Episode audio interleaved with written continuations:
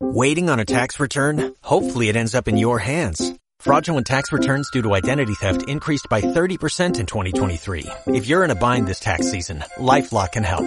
Our U.S.-based restoration specialists are experts dedicated to helping solve your identity theft issues. And all LifeLock plans are backed by the Million Dollar Protection Package. So we'll reimburse you up to the limits of your plan if you lose money due to identity theft. Help protect your information this tax season with LifeLock. Save up to 25% your first year at LifeLock.com slash aware. Tenemos invitados, señores y señoras y señores, señoros. Tenemos invitado Evaristo. Ahorita empiezo con las credenciales. Vamos Ajá. a hacer una presentación que, pues, en las credenciales nosotros tenemos dudas, inclusive porque es una profesión sui generis. Es una profesión que nosotros habíamos estado buscando entrevistar, precisamente porque es como una un espectro de la sociedad con los que generalmente no convivimos. Eh, Pudiera no- ser impopuli. Pude- esperemos, pero no es que no convivamos, sino como que son diferentes campos de pensamiento. Entonces, qué bueno que estamos aquí juntos para poder Sí. platicar a gusto, Sí. a ver qué sale de la conversación, pero continúa. Pato. ¿Cómo te gustaría que te presentara? ¿Cómo te gustaría que te hablara? Te hablo de usted, hablo de tú, padre, seminarista, eh, eh, oficial, agente de Dios, delegado, celestial. ¿Cu- ¿Cómo, cómo se, se le, cómo se dirige a alguien como usted? Bueno, este, ahí buenas tardes a, a- a todos. Eh, mi nombre es Alfredo, mi nombre es Alfredo y eh, soy seminarista. Seminarista es un estudiante que estudia eh, o está en el proceso para ser sacerdote. Entonces, a mí normalmente me puedes llamar, digo, hablar por tú, no hay ningún Sí. problema, somos personas en confianza. Este, Semi me dicen, Alfredo, Alfred, Fred, Fred. o sea, Ok, ok. Me imagino que el semi es por seminarista y no por semipadre. Sí, sí, sí, por seminarista, exacto. Eh, y ese eh, seminarista, yo lo, sin, sin me dicen que alguien es seminarista, sin el tema religioso, yo tal vez lo veo como que alguien que corre un seminario. Así es. Va por ahí. Ah. Exacto. Pero todos los que van encaminados a ser sacerdotes pasan por ser seminaristas. Sí, eh, sobre todo si nos vamos al origen de la palabra, ¿no? El seminario es semillero. Seminarista, pues tiende a ser esta, esta persona que es la, la semilla, no aquella persona que va creciendo. Mm. Eh, entonces, mm, así como los estudiantes que estudian en un seminario no totalmente religioso, eh, van creciendo, nosotros igualmente vamos creciendo, pero, pero hacia, la, hacia el sacerdocio, ¿no? ¿Qué, qué implica el crecer hacia el sacerdocio hablando, digamos, académicamente? Si Académicamente. es licenciado, padre, padre licenciado, eh, que, que- ¿cómo Pues lo reconoce la Secretaría de Educación? To- todos los ingenieros, aunque se les dice ingenieros, también Ajá. son licenciados porque tienen una licencia. Ya. Entonces un sacerdote pues va a tener una licencia en sacerdocio, en, En religión, o en, en- en te- teología. Yo Entonces, soy licenciado en agua bendita. Cada quien tiene su experiencia y su, su máster. Ingeniero hidrólogo, y si eres seminarista, pues vas para, para bendecir el agua, ¿no?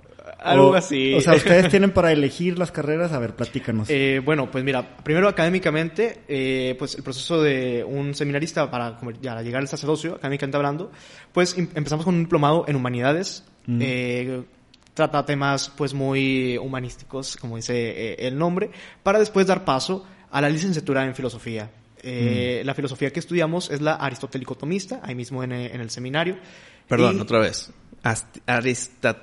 ¿Qué? Aristotélico-tomista. la, carrera, madre. la carrera se trata de aprender a decirlo. Y Ajá. luego ya cuando lo digas ya... Te ya- gradúas. Ya te dan la licencia. y, y ya sacerdocio. A ver, otra vez. Y, y si podemos analizar el... eh, El término. Ajá, el término. La etimología. con- exactamente. O- Ok, es que eh, la filosofía, pues, es muy universal, ¿no? Entonces, la que la iglesia utiliza, la filosofía que nosotros utilizamos, empieza de Aristóteles. Y Aristóteles, bueno, Santo Tomás, por así decirlo, Tomás de Aquino, copió algunas, algunos pensamientos de Aristóteles. Pero, pues, los cristianizó. Mm. Entonces, eh, la filosofía que estudiamos, como tal, tiene como base esta, esta filosofía de Aristóteles y, Sato- y Santo Tomás. Y a partir de esta, vamos reflexionando a través de los diferentes pensamientos eh, que han surgido durante el tiempo, ¿no? Ok, Ok. ok. Sí, sí, eh, hay, que, hay que conocer lo que hay, aunque no lo compartan, Exacto. supongo. O Sí, sea, sí, sí. Ven ustedes nihilismo, ven Sí. ustedes eh, ateísmo materialista. Hedonismo y todo ese asunto. Sí, claro que sí. Quiero empezar con una pregunta súper sencilla y luego llegamos a las complicadas. Ok, excelente. ¿Cuántos años tienes? Tengo 22 años. 22 años como seminarista. ¿Eso en promedio es tardío o es temprano? ¿Es promedio? Pues mira, Yo diría que es promedio. Ok. Sí, aunque eh, si con la gracia de Dios me permite ordenarme sacerdote, será a los 29 años. 29 años, un sacerdote de 29 años, ¿no? Muy jovencito. Ah, es joven. Eh, ¿Cuánto ajá. es el promedio entonces? Pues comúnmente nosotros conocemos ya sacerdotes grandes, ¿no? Pero eh, yo supongo que el promedio de ordenación sacerdotal a nivel mundial estaría entre unos 30, 35 Ok.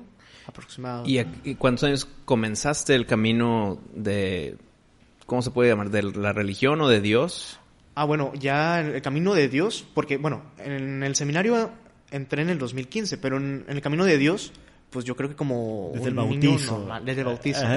No, no, Todo bebillo ya ahí empecé.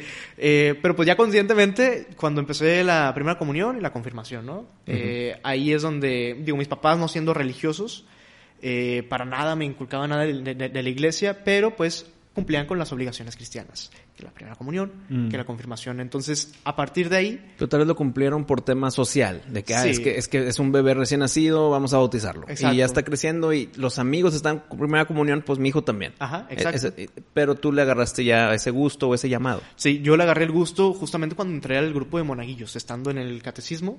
Eh, a mí me llama la atención, pues estábamos en misa, me llama la atención este, los monillos que estaban ahí parados al lado del, pa- Mm, de- claro. del lado del padre, ¿no? Entonces ahí, ahí es donde empecé a meterme adentro de, de la iglesia, a formarme y poco a poco pues se vio el, el llamado de Dios a- a- hacia el sacerdocio, ¿no? Y no fue hasta en el 2015 que entré al seminario, ¿no? Yo cuando tenía 13 años fui a una academia en Estados Unidos para fortalecer el inglés y estudios de otra cultura y todo ese asunto. Y fui a una academia de los Legionarios de Cristo, en Oakland Academy, en Wisconsin. Y pues era de misa diaria y todo era el tema educativo y tema religioso.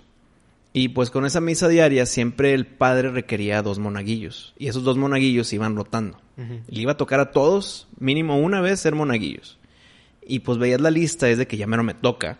Y empiezas ese nerviosismo, la voy a regar, voy a tirar la patena, eh, no lo voy a poner bien. No voy a La- tocar bien la campana, va a salir eh, desafinada. El, el agua para echarle las manos del padre, lo, voy a- lo voy a manchar. todas esas autosabotajes. Pero cuando me tocó, todo salió muy bien. Y, y pues sí llegó el punto en que estaba esperando la siguiente vez. Y más que nada era por, hijo, no- medio impopuli lo que voy a decir ya. Venga. Pero era un tema de aburrición en el que siempre era antes del desayuno la misa. Entonces siempre las misas eran con hambre Sí. la tripa, grrr, ya mero, y, y empiezas a oler, empieza a oler de que ya está el tocinito.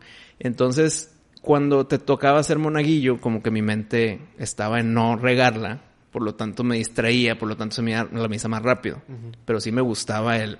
Y ya me sabía todos los pasos y que sí, que viene el agua, viene la patena, viene la hojita, la, la telita que se dobla. No, no- no sé los términos cómo son. Pero llegó el punto en que sí se agarra un gusto porque está haciendo también algo diferente. Tal vez en tu caso te tocó ese ser monaguillo y le diste un gusto, un eh, como profesión, de que sabes qué, por aquí le doy. Eh, puede ser, puede ser. Eh, la, verdad es que eh, no solamente iba creciendo yo pues en lo que hacíamos en la misa, sino también era de términos intelectuales, ¿no?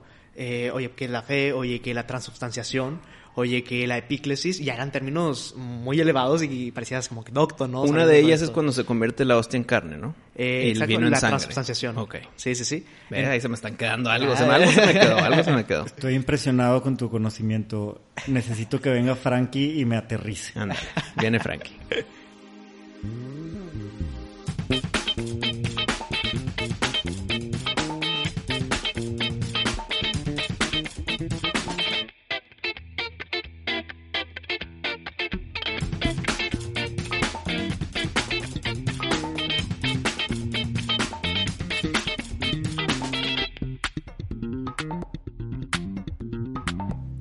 Bueno, a- vamos a hablar sobre lo que me interesa. ¿Cuánto gana un sacerdote? no, no, o sea, ¿cómo, cómo está esa parte? O sea, ¿cómo vas a, cómo sabes que, que, que te va a ir bien? ¿Cómo sabes que, o, o no, ya no aspiras a de que, ah, voy a tener un carro chido? O sea, ¿eso, Bueno, pero ¿eso a- se acaba? Antes o? de la respuesta quisiera asumir algo a ver si estoy en lo correcto. No es tanto el que gana el sacerdote, porque si a un sacerdote le va mal, pues no es como que le va mal a él, le va mal al grupo. Porque tal vez no tienen donaciones o no tienen patrocinios. o No, pues tienen- hay que traer buen sermón, buen verbo. O sea, eh, tiene que ser tu jale. Pero a No, la- por eso, mi pero- pregunta es, ¿estás incentivado a, hacer, a echarle ganas? No, pero lo que es que si ya ahí viene el tema de la donación en la misa, ¿cómo se llama? Tiene un La, La ofrenda. La ofrenda. Eh, no es como que si tú tuviste una mala homilía y te cae menos lana en la ofrenda, no es como que es, ahora el castigo es hacia el padre que la regó. O sea, no. Es, un hacia porce- todos. No es un porcentaje. No, todo va a la economía general, me imagino. Eh, sí, o sea, lo que viene, lo que va a la ofrenda, realmente la mayoría del dinero se gasta en el sustento Comida de la, de iglesia ¿no? mismo, ¿no? El terreno, la luz, el agua. Claro. Eh, y pues es un gasto enorme, ¿no? Y sobre todo para iglesias grandes y A para ver, que tienes que... pero ¿se junta el dinero de la ofrenda, se manda a Italia y luego Italia No, no, reparte no, o no? no, No, es no, como no. aquí.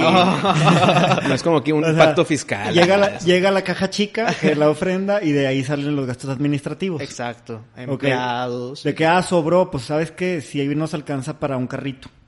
Eh, Sí, aunque eh, eso sí lo tengo que decir, ¿no? Por ejemplo, los, los sacerdotes muchas veces son apoyados por la misma comunidad. Claro. Padre, Tal vez este- el carrito fue donado hacia la comunidad. Ajá. hacia, hacia el sacerdocio. Pues, ¿cómo se le llamará? ¿Hacia la congregación, la comunidad, Pues es el que- seminario? Bueno, eh, Los feligreses. la- la- pues se puede donar hacia el instituto o hacia la persona misma. Ah, ¿no? ok, ok, entonces, ok. entonces, este padre le regalo tal, ¿no? Y el padre tiene la opción de elegirlo de si sí o si no. Eh, entonces, pues ya va dependiendo de la, de la decisión, ¿no? El padre si tiene, este, por así decirlo, un, un sueldo, ¿no? Porque pues trabaja, se le, se le es llamado estipendio y sale de, de un porcentaje de lo que es la ofrenda que recibe la iglesia. Obviamente que si a la iglesia le va mal, le tiene que dar primero prioridad a empleados, a todos los recibos y, y- y ya, ¿verdad? Ya después, pues bueno, lo que le, le alcance para él, su comida y, y todo, todo eso, ¿no? Pues muy parecido a cuando eres un CEO, ¿no? O el director general o el, el dueño de tu propia empresa. Y primero le pagas a tus empleados y luego te pagas a Pues ti. sí.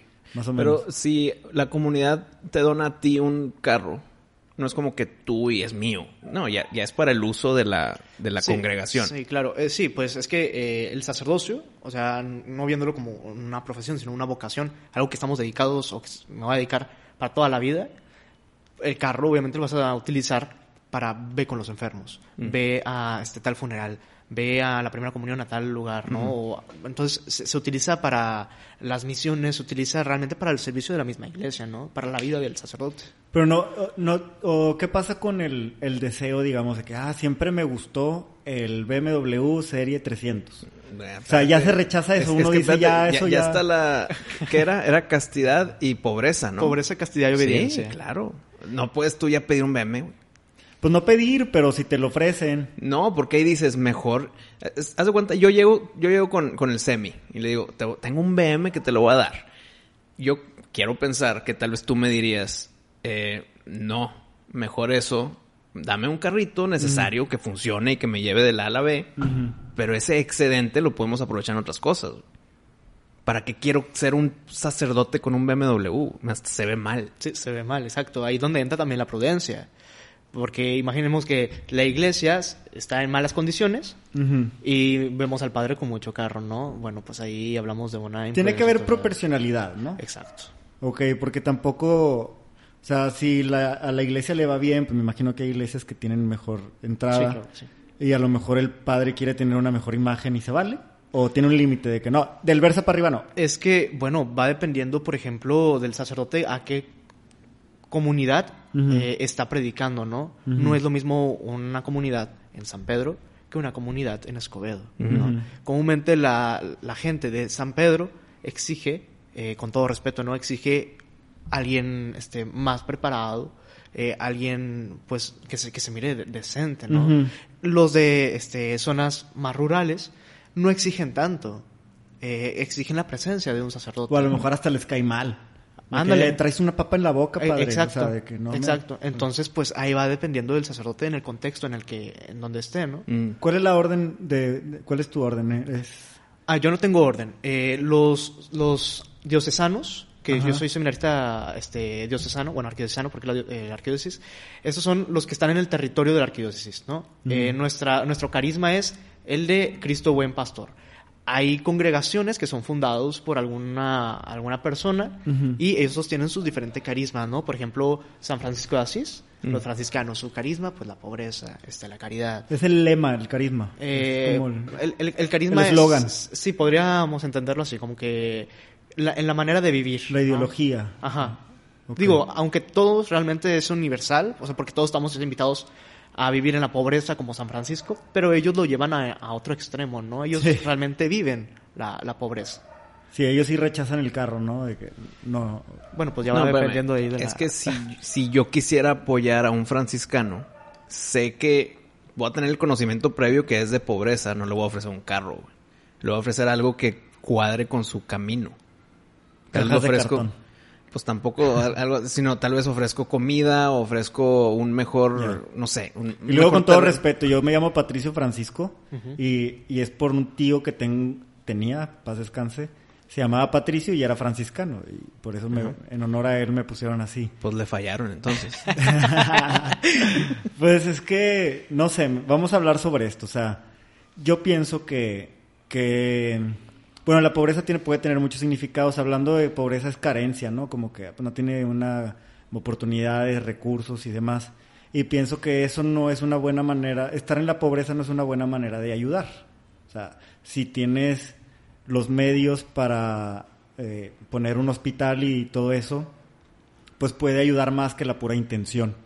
Entonces, como que necesariamente el perseguir tener dinero no es algo malo, ¿no? Sino, pues ya qué haces con él, con el dinero, ¿cierto? Mm, Me recuerda, por ejemplo, el ejemplo de, este, digo, del personaje de la Madre Teresa de Calcuta. Sí. Una persona que vivía en la pobreza, pero que era muy astuta, eh, porque recibía donaciones, recibía, este, pues, dinero, y ese dinero lo utilizaba para hacer casas hogares, orfanatos, hospitales, ¿no? Sí. Eh, entonces, Pero su vida se mantenía en... en la pobreza. en- sí. O sea, e- ella no tenía este algún vestido lujoso o algún aparato. No, no, no. Ella, humilde, ella se dedicaba totalmente a, a Pero qué tal una ¿no? mentalidad empresarial, qué tal marketing, qué tal ese tipo de situaciones que tiene que usar, herramientas que tiene que usar para hacerse llegar de esos recursos. Lo, lo que, lo que dijiste, pues es inteligente, es astuta. Bueno, yo es- eh, tiene una mentalidad empresarial, sabe cómo hacerse llegar dinero, ¿no? Es que aquí, aquí sucede algo, ¿no?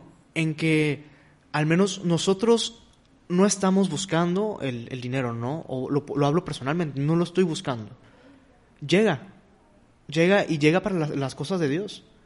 Si la gente te ve que estás haciendo una acción buena, quiere apoyar. Entonces es ahí donde eh, pues nosotros utilizamos los medios que, que hay para que la obra pueda hacerse mejor. Bueno, yo como consumidor de Ajá. caridad, vamos a verlo así, yo tengo un presupuesto para dar caridad cada mes y tengo para elegir en mil cantidad de causas, ¿no?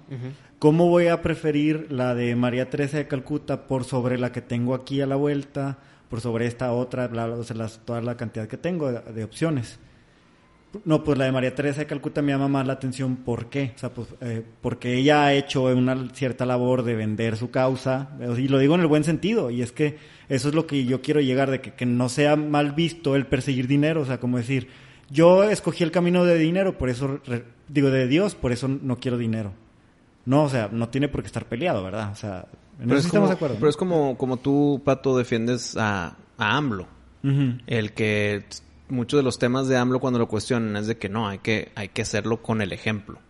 Y si los de arriba tienen un buen ejemplo, los de abajo van a ver hacia arriba y decir, ah, pues yo también, y yo también, y la comunidad también. Sí. Creo que va por ahí. El que si una congregación hace cosas muy buenas, pues tal vez va a atraer a gente para que apoyen. ¿Por qué? Para que tengan más, más ayuda, para que puedan hacer más cosas buenas. Pero ¿cómo se entera la gente de, la- de lo buena que es tal causa? güey? Es que, espérame, estamos hablando de, de Teresa de Calcuta que no había internet, no había Ajá, redes. o sea, pero ahorita, ahorita ya cambió, güey. Ahorita yo ya puedo apoyar a una congregación en África, güey. Sí. Porque me enteré o porque quiero. Pero Sí. antes la comunidad propia apoyaba a su propia congregación. Entonces, Pero- si, el, si el pueblo le iba bien, pues también la congregación.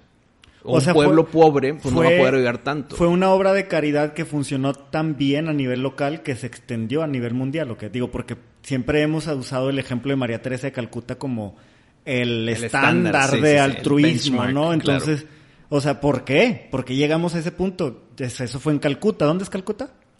En la ¿Portugal? India. Ah, ¿en la India? En la India. Ah, bueno. Eh, eso fue allá y, o sea, hay gente de aquí de Monterrey que mandaba su lana para allá, ¿verdad? Porque era tan popular. Entonces, Bueno, es que pues, creo que es, otra vez, hablando sin saber, seminarista, se- semi, le voy a decir semi. Sí. Eh, muy pocas personas se acercaban a los leprosos y eso causó en que se haga más conocida. ¿Por qué voy a...? por- mira, ¿ya viste la señora que trabaja con los leprosos cuando todo el mundo los alejaba? Entonces, eso le, le hizo su propio nombre. sí. Entonces, si yo voy a querer ayudar a alguien que está haciendo un impacto, pues tal vez ayudo a la ¿Qué, señora. ¿Pero qué había? ¿Había videos de ella con los leprosos o no, qué había? pues no sé si había videos. Digo, había fotografías, Ajá. eso sí. o sea, Ahí está el marketing. vemos Ahí- está el marketing. Pero no lo propició la misma Teresa de Calcuta, sino que ya fue la sociedad quien puso su mirada en ella. Sí. Y aunque hubiera sido ella, o sea, ¿qué tiene? Pues si lo está haciendo con la intención de tener lana. Mm, pues no lo hace con intención de tenerla. No, no, no, la lana como un medio para lograr lo que hace. Pu- Pues es que aquí sucede algo, ¿no? Eh, y bueno, nosotros con, la- con la creencia que tenemos, ¿no? O sea, no podemos perseguir, eh, no podemos buscar a Dios ni al dinero. Entonces, la Madre Teresa de Calcuta buscaba la caridad al prójimo, simplemente. Ya lo demás se dio por añadidura. Sí. Pero si no le llegaba ese dinero, ¿crees que hubiera llegado a ser la Madre Teresa de Calcuta? A lo mejor no tan notada por muchos, pero ella tenía, ella empezó sin dinero y muy probablemente hubiera continuado sin dinero. No, no. Creo yo que definitivamente hubieran igual muerto sin dinero. Pero vio a la Virgen, ¿no? También tenía eso. Ah, no, no sé. No era una, no, ella no era una de Creo las hijas de Fátima, no, de las niñas no, de no, Fátima. Ah, esa sí es de No. Portugal. Esa sí es de Portugal. Sí, sí, sí. O sea, María Teresa de Calcuta no tiene nada que ver con la Virgen no, de Fátima. épocas distintas completamente. ¿Y de dónde es María Teresa de Calcuta? Eh, ahí sí te la debo. Sí. Pero pues estaban en India. Ok. Con eso tenemos. Ahí está, eh, ¿cómo se llama Mateo? O sea, ¿Versículo? O, sea, ¿o libro de Mateo? ¿O cómo El es? Evangelio. El Evangelio de Mateo. Ajá. Que dice que, que los, pre- los pajaritos no se preocupan de lo que van a comer. Ellos saben que pues, Dios va a proveer, ¿cierto? Eh, entonces, Pues bueno, los pájaros no saben que hay un Dios, nada más van y, pro- y van por lo que hay. Si Pues- hay una semilla ahí voy para allá, no porque Dios me la dio. pero es, co- es como... Tiene un instinto el pájaro que, que le dice la semilla, ¿no? O sea, hay una toda la una- comida está por allá. toda una inteligencia, un instinto que hace, un, por un lado, que la comida sea visible para el pajarito, por, lo- por eso por- los frutos tienen colores llamativos y la madre, para que el- para llamar la atención del pajarito, que el pajarito coma y, esparza la, haga semilla. popó por allá y ya se esparce la semilla. Sí, Toda esa inteligencia, pues es Dios, aunque el pajarito no crea en él o aunque no vaya a misa. Ahí también depende de cada quien. Sí, pero el caso es que el pajarito pues encuentra la semilla, güey. Ajá. Y entonces, para mí ese es el mensaje de ese, li- de ese evangelio de Mateo, de que, güey, entre menos te preocupes por el dinero, más va a llegar. ¿Sí? ¿Estoy bien por ahí? Pues es, menos. es como en términos sociales en que si estás desesperado por una pareja, las... Cuando dijiste pareja pensé que ibas a decir pa otra cosa.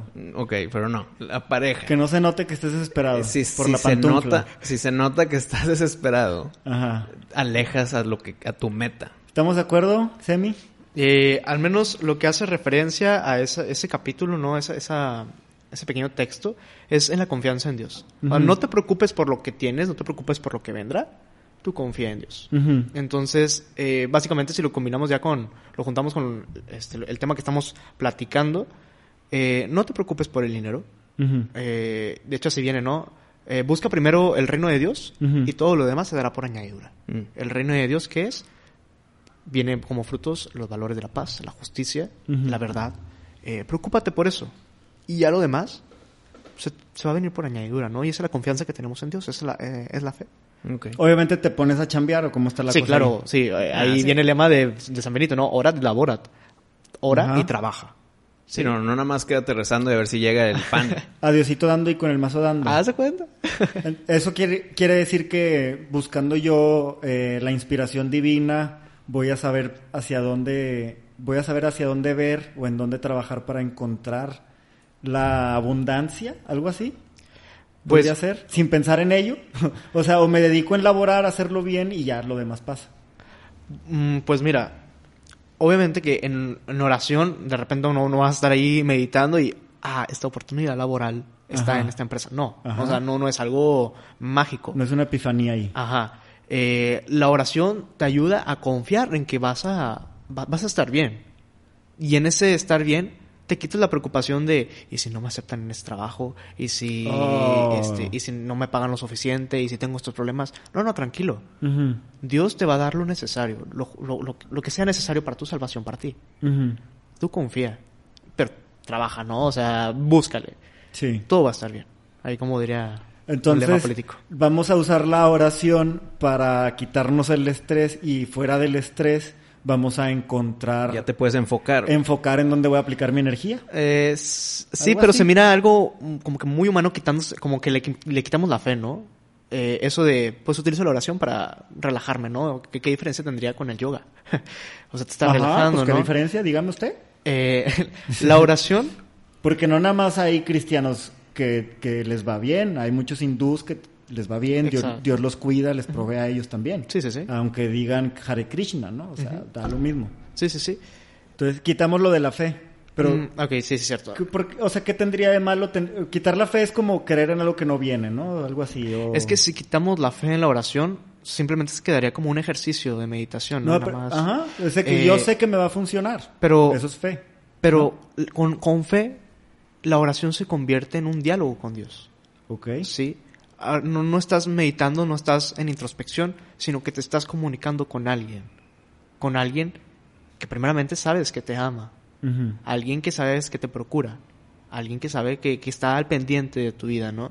Y eso cambia muchísimo, porque ya no estás solo, ¿no? No vives en una soledad, vives en una comunión con ¿Cu- alguien. ¿Cuál sería la diferencia entre meditar y orar? La meditación, eh, aunque ciertamente es buena, tiene mucho que ver con la introspección, el conocimiento de ti mismo. Ok. Eh, o la meditación podemos meditar acerca de un pasaje bíblico que te dice a ti.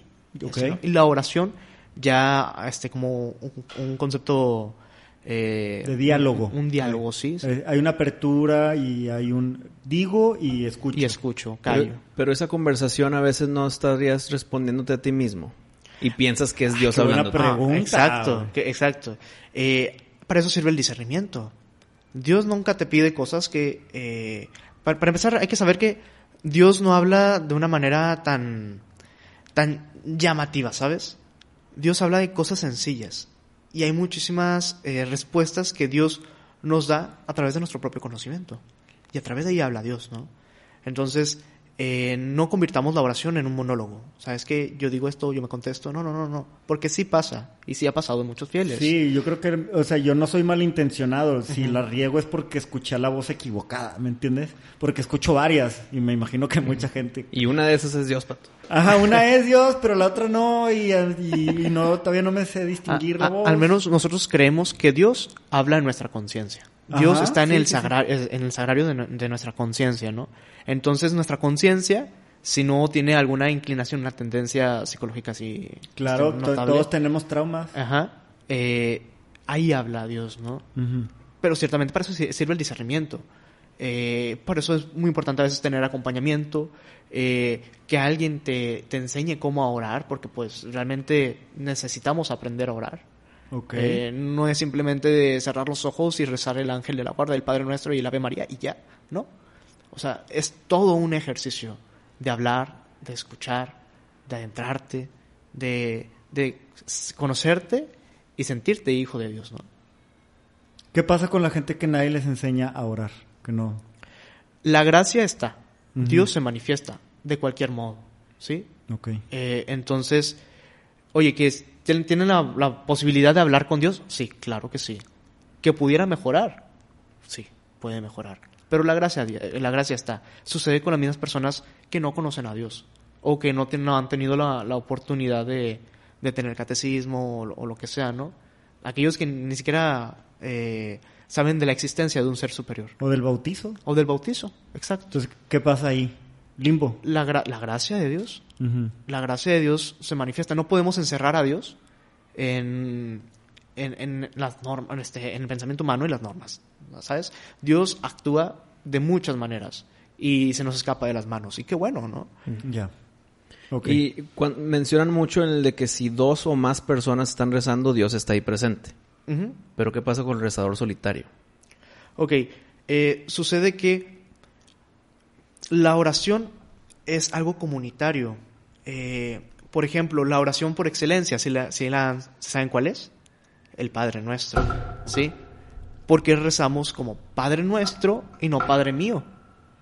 Oh. Estamos, diciendo- estamos hablando en plural, ¿no? Uh, te taponeó, Wisto. Muy bien, para, para eso estamos aquí. Está con madre, está buena esa, güey. Eh, eh, eh, entonces, la oración no es solamente tú y Dios, siempre es tú, tus hermanos y Ajá. Dios. O sea, una oración no, no es egoísta. Una oración incluye a todas las personas que te rodean. Que- Sí, ¿no? Sí, sí. Sí, Sí, se la compras. Sí, se la compro. Eh, luego, todo mundo tiene su camino o su llamado. Y está el- cuando estábamos chiquillos en una escuela religiosa nos, nos decían de que pues hay personas que viven para ser solteros, personas que viven para el matrimonio y personas que viven para el sacerdocio. Están esas tres. Y pues que tú escoges, pero que Dios te va a hacer el llamado de tu vocación y te vas a dar cuenta en dónde caes tú. Y pues eh, la mayoría caen en soltería o en matrimonio. Y hay pocos que caen en el sacerdocio. Pero ya que te, ya que estás en ese camino, llega el punto de, ¿y si me hubiera tocado el otro? Por ejemplo, tú te fuiste por el camino religioso de sacerdocio y no está ese pensamiento de, ¿qué pasa si a mí me hubiera tocado otro? ¿Es por mí? ¿O no lo quiero, no lo busqué, ni siquiera lo contemplé? ¿Cómo está ese tema en de que tal vez tu mente corre y dice, pues tal vez yo, yo era para soltería o para matrimonio? Tal vez ya estás aquí en este camino y pues las vertientes se cerraron. Eh, antes de ingresar al seminario, yo eh, entré al Santísimo de mi parroquia y le pregunté algo a, a- a Dios, ¿no? Le dije, mira, eh, o sea, yo como hombre me enamoro, o sea, me, me gustan la- las muchachas, eh, pero yo sé que tu voluntad, tu voluntad es que yo sea feliz. Entonces, tú nada más dime el camino que debo de seguir y yo confío plenamente en que ahí seré feliz, porque esa es tu voluntad. Eh, y a partir de varios este, signos eh, en mi historia, me di cuenta que Dios me llamaba al sacerdocio. Señales, Eh, así como no sí, sé, sí, sí. mensajitos y luego con, con coincidencias y cosas de esas. Sí, sí, sí. Ok. Eh, que, que- que, bueno, es- está, está muy interesante, ¿no? Pero sie- siempre existe la duda de, Señor, si es aquí el, el camino o no es otro camino, pero siempre hay algo que te vuelve a, eh, que te vuelve a, a disparar esa chispa, ¿no? Ah, por ahí decía un autor que la vocación eh, de- religiosa es un camino en donde vemos diferentes luces. Eh, es un camino oscuro en donde de repente vemos una chispa y, ah, por aquí es el camino. Y ves otra chispa y, ah, ese es el camino que voy a seguir, ¿no? Eh, y ya llega un punto en el que, en que te aseguras que Dios te llama a algo. Y simplemente ahora sí es aferrarte a esa, a esa vocación, a ese, a ese llamado. Porque veo que en tu mano izquierda está un anillo en- anular, como de matrimonio, como yo lo tengo, pero tú ya en el tema de Dios. O sea, ¿por eso lo tienes justo en ese dedo? Eh, bueno, es que este anillo, eh, antes de entrar al seminario, de hecho, hice una promesa de castidad. Ok. Entonces, eh, este anillo ah, es signo de, de la castidad que le, que le ofrecía Dios. Yo traté tantito eso y no. es que Ahorita me das unos consejos.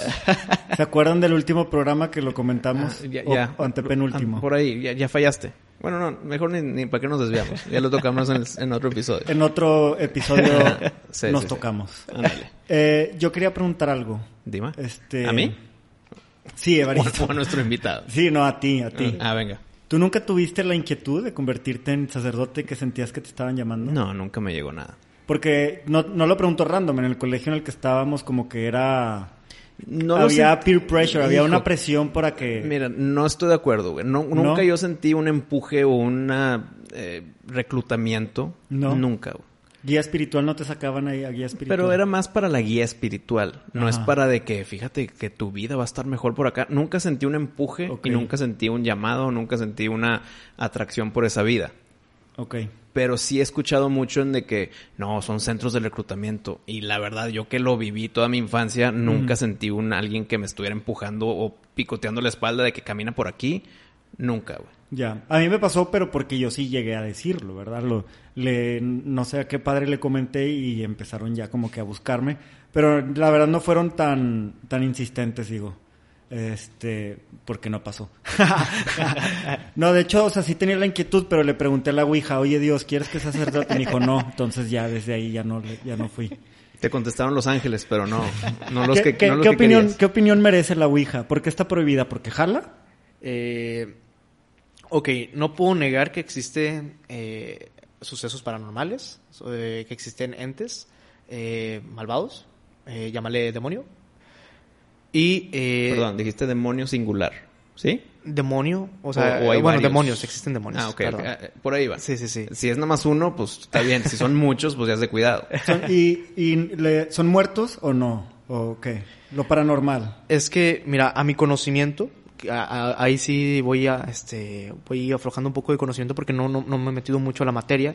¿Hay pero, clases de eso? eh, Como que de claro, esa parte, o sea, ahí claro en, sí. en- en la universidad de ustedes. Sí, sí, digamos. sí, pero supongo que ya hasta teología, ¿no? O sea, Ajá. yo estoy en filosofía, entonces estoy viendo nada más el En, en el pensamiento siguiente humano. grado. Ajá. Vas a estar volviendo cada año a actualizarnos, ¿verdad? Pues si me invitan, claro que sí. Ok, ok, bueno, pla- platícanos sobre eso de lo paranormal, porque bueno, toda la religión católica es paranormal. Sí, sí, o sea, sí, me la platicas a mí que tengo, digamos, 30 años, jamás he estado en catecismo ni nada, y me dices, no, pues es que hacemos un ritual donde convertimos un pan en carne y sangre y de que... O sea, es, parece concierto de metal, ¿verdad? Entonces, eh, el exorcismo, todo eso que nos platicaban en el colegio Evaristo, los sacerdotes así, ah, pues sí, sí es real. Entonces, bueno, eh, normalmente creemos que la Iglesia Católica está en contra de, de- o dice que no existe lo paranormal, pero no, sí existe y está prohibido, ¿no? Hasta No, cierto no, punto. Y es parte de. Bueno, es parte de, pero hay algo que hay partes que están prohibidos, entonces digamos que me están reclutando y me van a decir, oye, vente a lo católico, ¿tú crees en lo paranormal? Sí, bueno, vente a lo católico y, y te voy a decir, lo paranormal prohibido es esto, lo paranormal que sí es de lo nuestro está de este lado. ¿Cómo lo diferenciarías? Pues mira, es que lo prohibido, así entre comillas, tiende más a lo que te hace mal, ¿sabes? O sea, algo no es prohibido porque porque se le antoje, nada más que esté prohibido. Sino Puta, porque, qué fácil, que- no, creo que nunca había escuchado eso. de- a ver, ok. si- si- si- sino porque te hace mal a tu alma, ¿no? Eh, todo esto de los pecados, en, simplemente este, no se prohíbe nada más porque ah, se nos ocurre eh, prohibirlo. No, sino porque todo eh, es una inclinación extrema hacia algo, ¿no? Oye, la ira eh, es mala, o sea, pierdes el control. Y, igualmente, no sé, la lujuria, eh, pierdes el control. La gula, pierdes el control. Oye, cualquier pecado, simplemente pierdes el camino. Te dice- la iglesia te dice, mira, esto está mal. Si lo quieres hacer, allá tú. Pero esto está mal. Nosotros te aconsejamos, por tu bien, que cumplas esto. Si lo cumples, tu vida será, este, se- será lo más encarrilada, ¿no? E- Irá lo, lo, lo- lo mejor posible.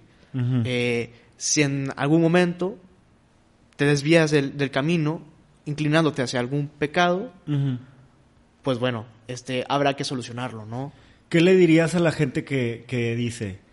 Pues es que dicen que la lujuria es pecado, que robar es pecado, pero veo a este güey que es un cornudo, que eh, es un ratero, un político que ya sabemos que se tira todo lo que se mueve, que se roba todo lo que nadie está nadie está viendo y le va bien en la vida, ¿no? O sea, ¿qué le dirías a alguien que dice eso? Pues es que, a ver, que Es que le va bien, yo lo veo y lo vi y va a misa con su esposa y sus hijos están hermosos y tienen un carro y chofer y bla, bla, bla, y dinero y viajan. O sea, ¿dónde está su castigo? Mira, nunca sabremos realmente si la persona está bien, ¿sí? Eh, no sé, el ejemplo de los narcos. Los vemos en fotografías bien padre, tienen dinero, este, mujeres, una vida de fiesta. Oye, pero no pueden ir tranquilamente a, este, con su familia. No a pueden ir al cine, playa, güey. a un- al cine. ¿Sí? No pueden ir a cenar a gusto. Tiene que ser todo interno. ¿Te acuerdas del, del capítulo de Karma? Sí, hablamos de que es- tal vez le va bien en vida, pero tal vez no pueden dormir a gusto. Eso dijiste tú. Sí, a- exacto, de que pues, nada más porque ves un cachito de él, o sea, sé sincero contigo mismo, nada más ves un cachito. Seguro, seguro no estás. Y la neta, pues, o sea, algo tan sencillo como perder el sueño, no dormir bien, eh, o sea, no importa lo rodeado, si estás rodeado de lujos, no importa. No importa si tu esposa, si tu esposa está guapísima, no importa. Exacto. Si no duermes bien, o sea, ya media vida, o más de media vida está tirada a la basura. Más todas las complicaciones que vienen a alguien que no duerme bien, eh, paranoia, no rinde en el trabajo eh, y bueno, X, hasta te puedes morir. Te mueres antes por no dormir que por no tomar No agua. tomar, sí, es la primera que se va. Regresando un poquito a la Ouija, creo, ¿qué opinas en que la oración sea una Ouija positiva? Una ouija positiva. Porque si tú estás con, con la maderita enfrente de ti y con la cosa que agarran con las manos y estás tratando de comunicarte con el más allá, Ok.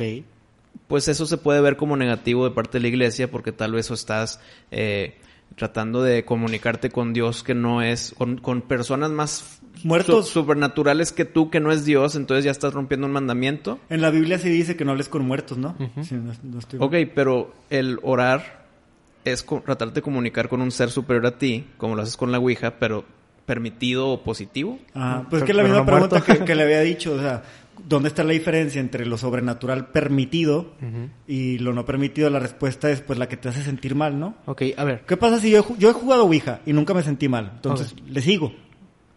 Pues como tú quieras. Ya.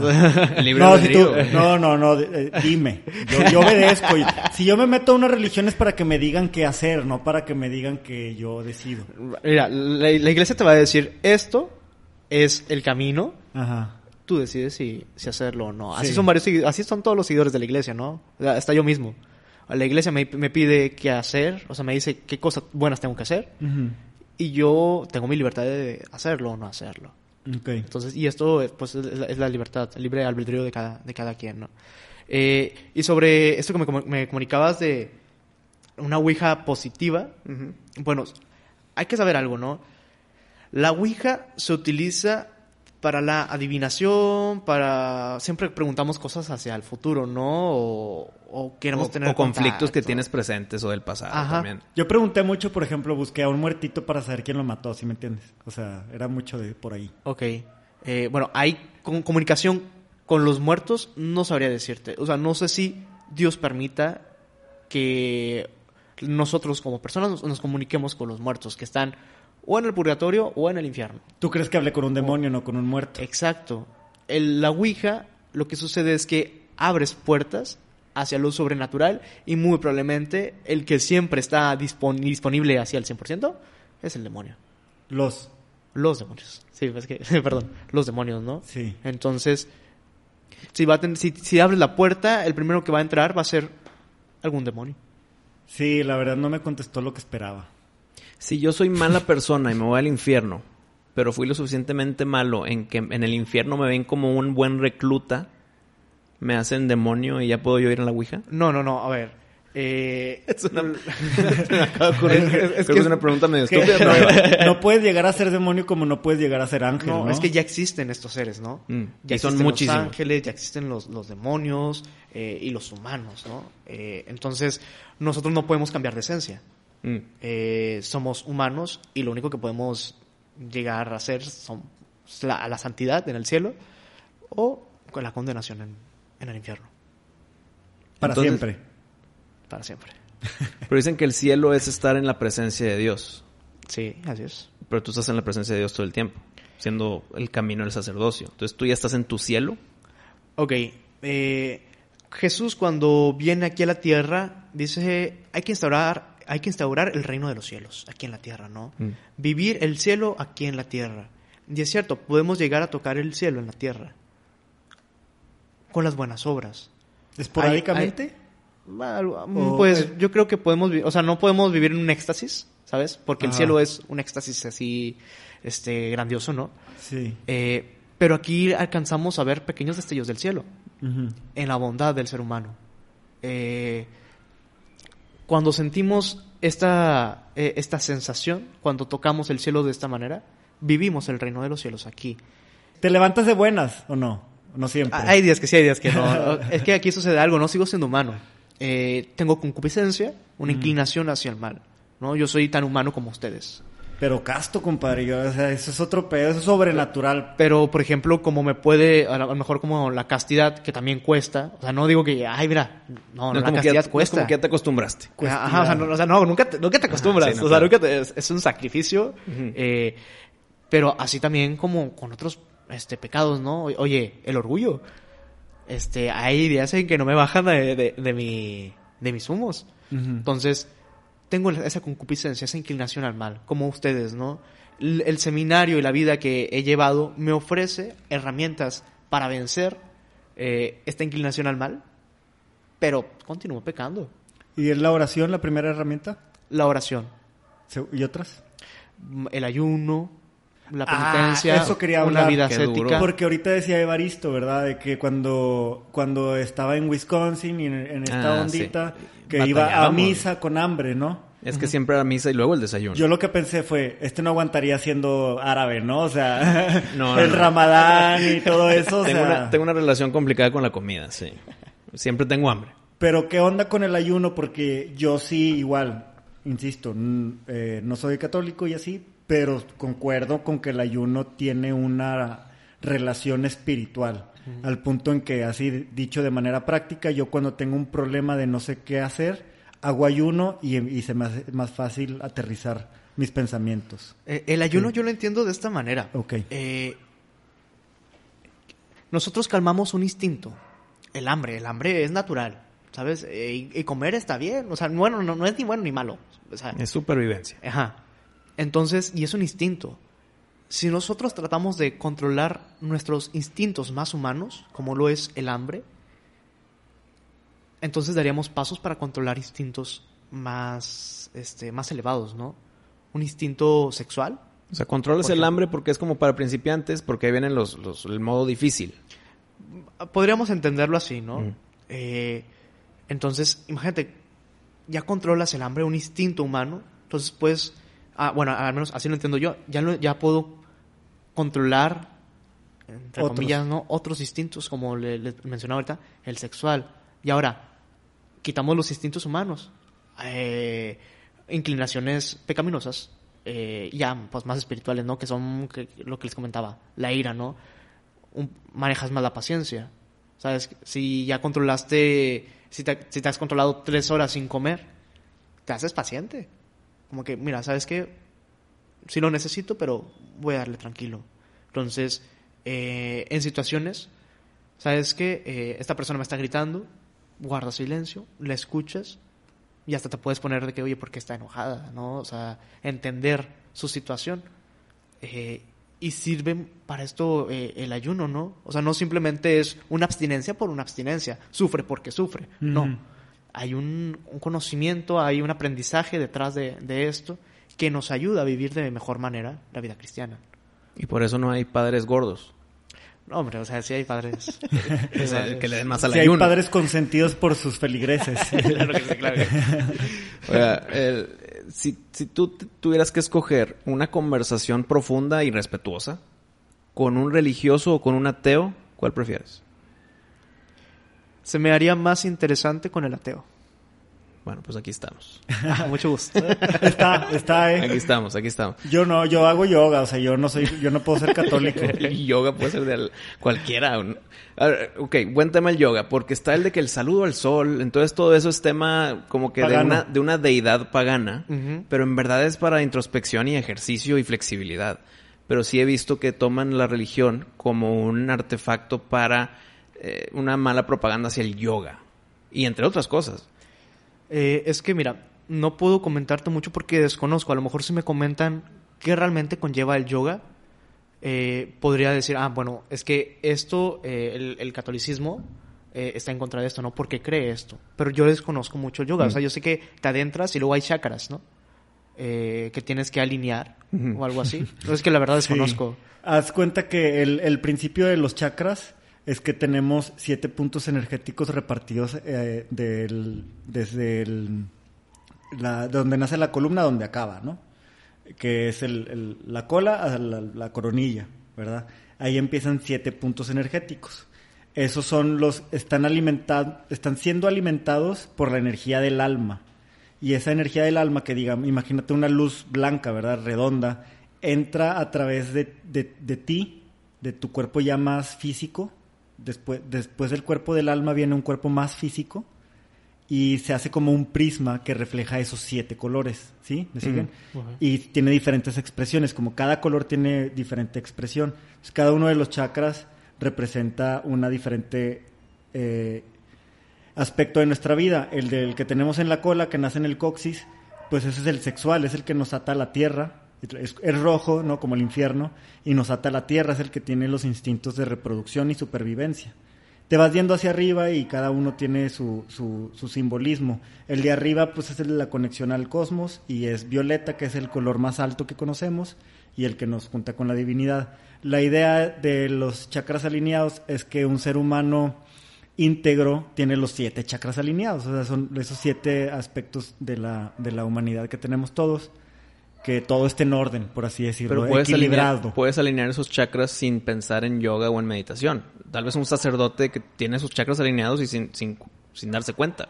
Sí, si tú te fijas, mira, en el, en el yoga y en las meditaciones de los monjes y eso, hacen mantras. ¿Se ha escuchado esa expresión? Uh -huh. Mantras, ¿no? Om, el más conocido, pero hay más. No, Om, y, Mani, hay, Padme Om. Y hay enunciados completos. Sí, y es muy parecido a la actividad que el católico hace cuando está rezando el rosario sí, de que maratónicamente. Ruega por nosotros. Entran en ese estado. Nosotros, es, es, un estado parecido, ¿no?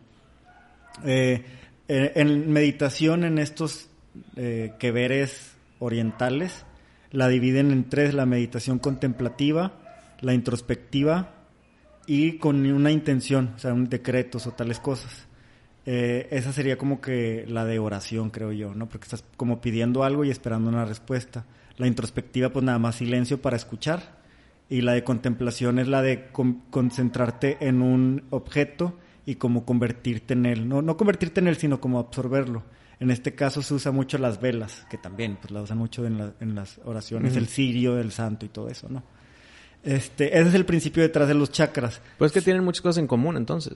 Sí, pues a final de cuentas hay, hay sobrenaturalidad en esto, hay esoterismo, ¿no? O sea, en el catolicismo hay mu mucho esoterismo que se parece al de otras regiones que no les llegó las enseñanzas de Jesucristo, pero más o menos traen otro tipo de enseñanzas uh -huh. milenarias, ¿verdad? O sea, Jesucristo no fue el primer maestro de la humanidad. Uh -huh. Entonces, pues eh, eh, hay prácticas como esa del yoga que ayudan a alinear los chakras, a, que no es otra cosa más que relajarse y tener el cuerpo en estado óptimo, ¿no? Que no puede ser algo malo. Supongo. Entonces estaría muy interesante ver a sacerdotes haciendo yoga. Sí. Digo, no, no, no va a pasar porque hasta, hasta lo que sé, eh, la iglesia no recomienda el, este, la práctica de yoga mm. para los, los cristianos, ¿no?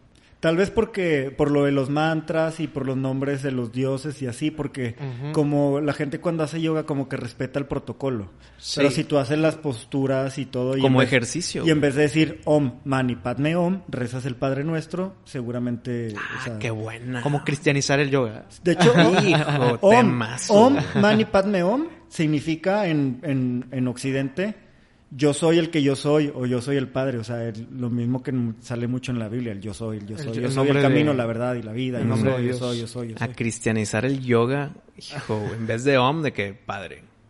Bueno, es que como que hay que hay que ver varios puntos, porque por ejemplo me comentabas eh, la, la manera contemplativa, esta de intencionalidad, introspección, introspección e intencionalidad. contemplativa e intencionalidad, ¿no? Uh -huh. eh, hay por ejemplo la contemplativa eh, nosotros como cristianos hay una oración contemplativa, uh -huh. eh, la de... ¿Se pierden segunda? en la hostia o qué hacen? Más o menos, o sea, en, en, ¿hay un sí, objeto? o sea, este... la contemplación puede ser con imágenes de santos. El Santísimo. El Santísimo. No, yo me acuerdo, ajá, yo por eso, por eso digo la en hora hostia. santa. Cuando nos traían el Santísimo Sí, al colegio, en- nos en llevaban a hacer contemplación a la Sí, capilla. pues la oración al Santísimo. Sí, sí, sí. Y, pero era perderte viéndolo, güey. O Sí, sea, porque era un silencio de 10, 15 minutos. Sí, exacto. Na- nada más que, por ejemplo, eh, por- habías dicho, habías dicho uno de que era pedir algo, Sí. pero ¿a quién? ¿O qué? Pues Dios, o sea, Dios. Bueno.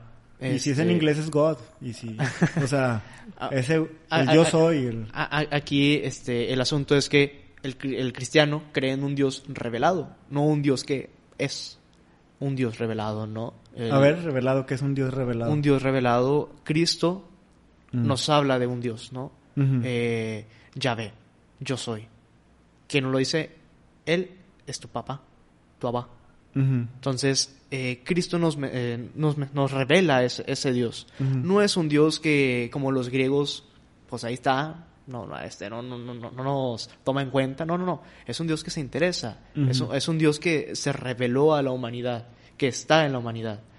Eh, que eso es lo que, que hace la diferencia en- entre muchas religiones, ¿no? Ujú. En que crees en un Dios, pero ese Dios muchas veces no tiene que ver este, con la humanidad o no ha tocado la, la, la tierra.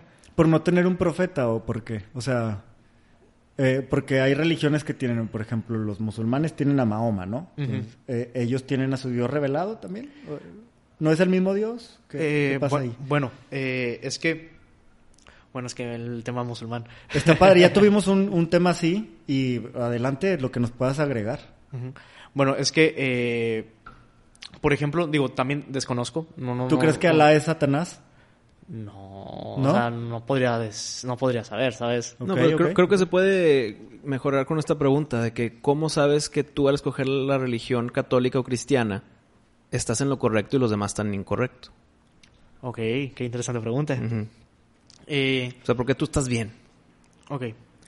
Eh, aquí, aquí hay que remontarnos muchísimo, ¿no? Porque yo, mi, mi fe, me la inculcaron.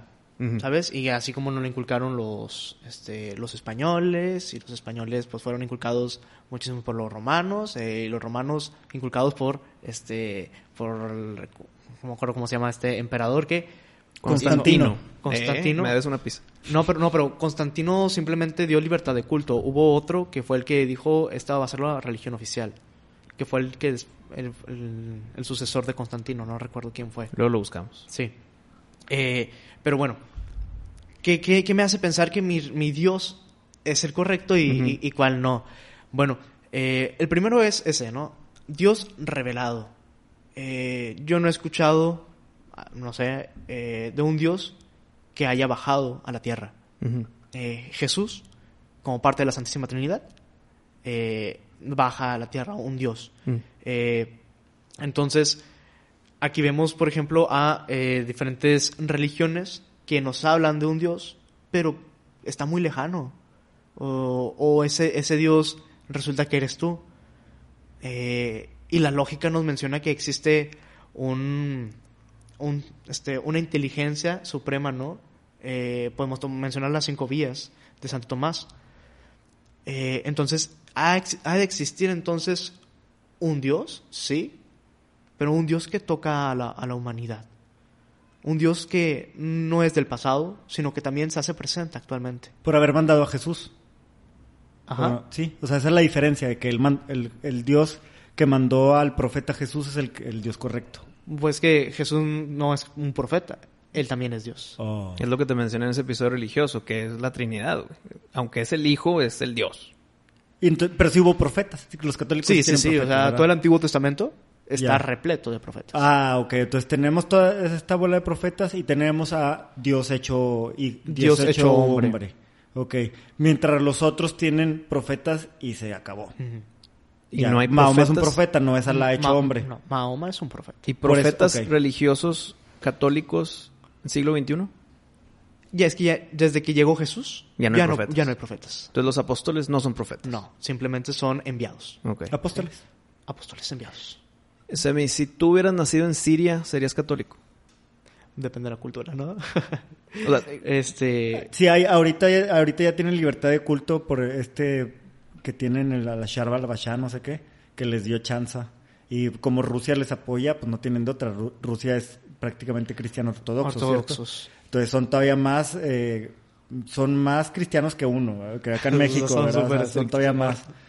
Y les, los, los tienen medio agarrados de la mano. Sí hay comunidades cristianas, en, no, no es así en muchas musulmanes, ¿verdad? O sea, ya lo hemos dicho, en Palestina pues te cuelgan de los huevos. ok, pero el, el dónde naciste implica que la cultura local te va a impuls- impulsar a esa Sí. religión en específico. ¿Crees que exista una revelación en que no, todos ustedes están mal porque el catolicismo también es el que debe estar aquí en esta región? Es que, a ver, eh, es complicado, ¿no? O sea, Jesús dio el anuncio de vayan y prediquen el evangelio a todo el mundo. Eh, pero es complicado. Pues no llegó a todos lados. Este, o y uno no le creyeron. Eh, eh, y unos no le creyeron y hay muchos, ¿no? Entonces, ahí, por ejemplo, aquellos que no conocen la fe católica, ¿tienen posibilidades de salvación? La respuesta es sí. Se lo encomendamos a Dios y a su misericordia. Porque Cristo cuando murió no redimió simplemente a todos los judíos ni a todos los cristianos, sino que redimió a todo el mundo. Este, Entonces el infierno no va a estar repleto de judíos y musulmanes porque no creyeron en el verdadero. si no tuvieron la posibilidad de conocerlo, ¿qué Como que ahora tienen? hicieron el bien. Yo, yo lo entendí en el colegio, Entonces, pero, perdón, perdón, se van a morir ellos y van a llegar al cielo con Dios presente y van a decir, ah, me equivoqué, pero fui una buena persona, entonces heme aquí. Mira, no, sab- no sabría decirte realmente lo que vaya a suceder, pero si creemos en un Dios de misericordia, eh, pues Dios le, le- le abre la puerta a- las puertas a, a las personas buenas, ¿no? Que nunca tuvieron la intención de... Pero porque hay como un compás genérico. Pero ¿qué pasa? Un, un compás personal que yo creo que estoy haciendo las cosas bien, pero en verdad no. No sé, me voy al extremo con un satanista. Para él está haciendo las cosas bien. Y cuando muera, en su percepción hizo las cosas bien, ¿para dónde va? Es que no, hay algo que es, eh, hay algo que existe en el humano que se llama ley natural. Eh, es, son unas normas que las tenemos, o sea, las tenemos en el interior. ¿Quién No- sabe quién no matarás. puso? No matarás, exacto. Nadie nos, o sea, sabemos que está mal. Nosotros mexicanos sabemos que un japón, o sea, un japonés, eh, algún chino, algún coreano, saben que matar está mal. ¿Quién nos los puso en el corazón? ¿Quién sabe? Sabemos que está mal. Pues que yo creo que Entonces- va- van ligados de la regla de no hagas a otros lo que no quieres que te hagan. No voy a matar porque no quiero que me maten. Eh, exacto, podría ser. Entonces, esa ley natural que está inscrita en nuestros corazones, si le hacemos caso y no tenemos la posibilidad de conocer a Jesucristo, nadie nos lo anunció, ¿por qué negaría la salvación, no? O sea, Y ¿cuál yo- es la culpa? Y yo como ateo, si soy como que eran buena persona, me muero, estuve equivocado o yo ya valí más. Tú ya valiste más, Wisto, ya. porque tú ya sabes cuál es lo correcto y no lo haces, y entonces tú, tú tienes más responsabilidad que el que no sabe. Exacto, hay, hay responsabilidad, exacto. Eh, ¿Por qué, por qué porque eres yo por- ateo, no? porque decidí. Ajá, pero ¿por qué De- decidiste Tiene más chance un satánico que tú.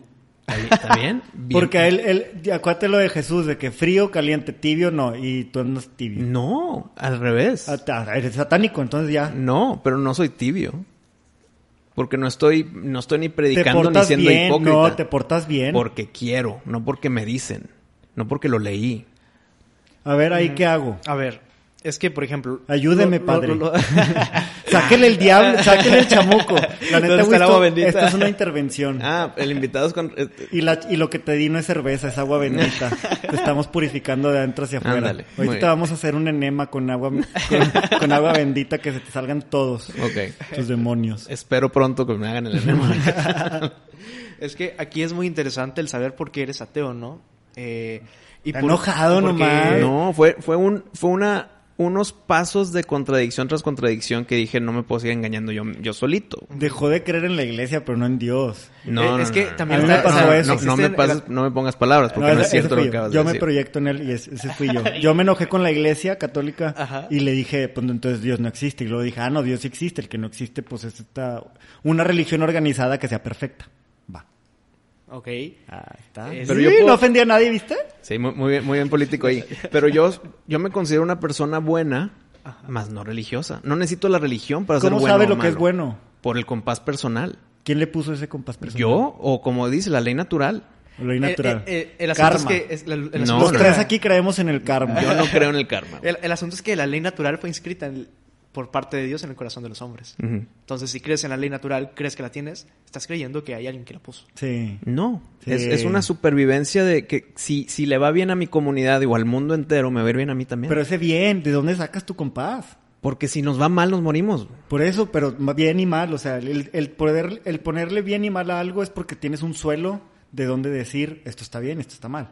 Sí. Y ese suelo es lo que Dios escribió en tu corazón. Si en algo estoy en de acuerdo con la religión, es en la regla de oro. Ajá. El que, pues, hazle a tu prójimo lo que es que te hagan. Si no, Sí. si, si, si doy bondad, voy a recibir bondad. Quiero recibir bondad. Sí. Yo creo que doy bondad. Ajá. Por lo tanto, espero reciprocidad. Sí. Si yo me la paso mentando madres, golpeando niños, pues Pero ¿cómo sabes que es bondad? Como, por ejemplo, yo que an- ando diciendo verdades a la gente y eso. tus verdades. Eh, ajá, exacto. ¿Es bondad o bondad es quedarte callado cuando sabes que vas a incomodar con lo que dices? No, eh, ahí estás, ahí estás ya hablando en temas sociales, que culturales, que no, bondad. No es el quedarte callado O para insultar. Darle lana a un niño que pide en el semáforo. Ah, yo soy muy bueno, le voy a dar lana. Bueno, ¿cómo No, sabes que porque le estás dando dinero estás promoviendo Es que, el güey no vaya a estudiar? Tú, quieres proyectar bondad en acciones. Pero yo, yo digo Pues, no, bo- ¿qué? bondad en, en- en tu vida. No nada más porque si me siento mal o pequé, déjame le doy 50 pesos aquí a la persona en la esquina y ya estoy bien. No. Bueno, entonces dime qué, o sea, cómo, qué acción le pones para que sea bondad. O sea, cómo, cómo que no- ejerces la bondad. No ¿Nada son acciones, no son acciones específicas, es nada más una vida de bondad, de, de desear el bien y de que yo también quiero el desear el bien a mí mismo. güey. Mientras haces qué.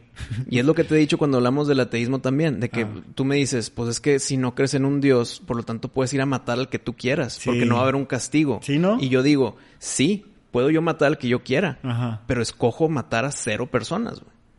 No quiero Qué matar a nadie. Habiendo tanta Aunque- gente insoportable. No, no quiero hacerlo. No lo veo como algo que yo pudiera hacer o que yo considera correcto. Porque Dios te inscribió en el No. corazón unas cosas bien chidas. Pues eso piénsalo tú, en el espejo si quieres. Es que si no, que te evita, güey.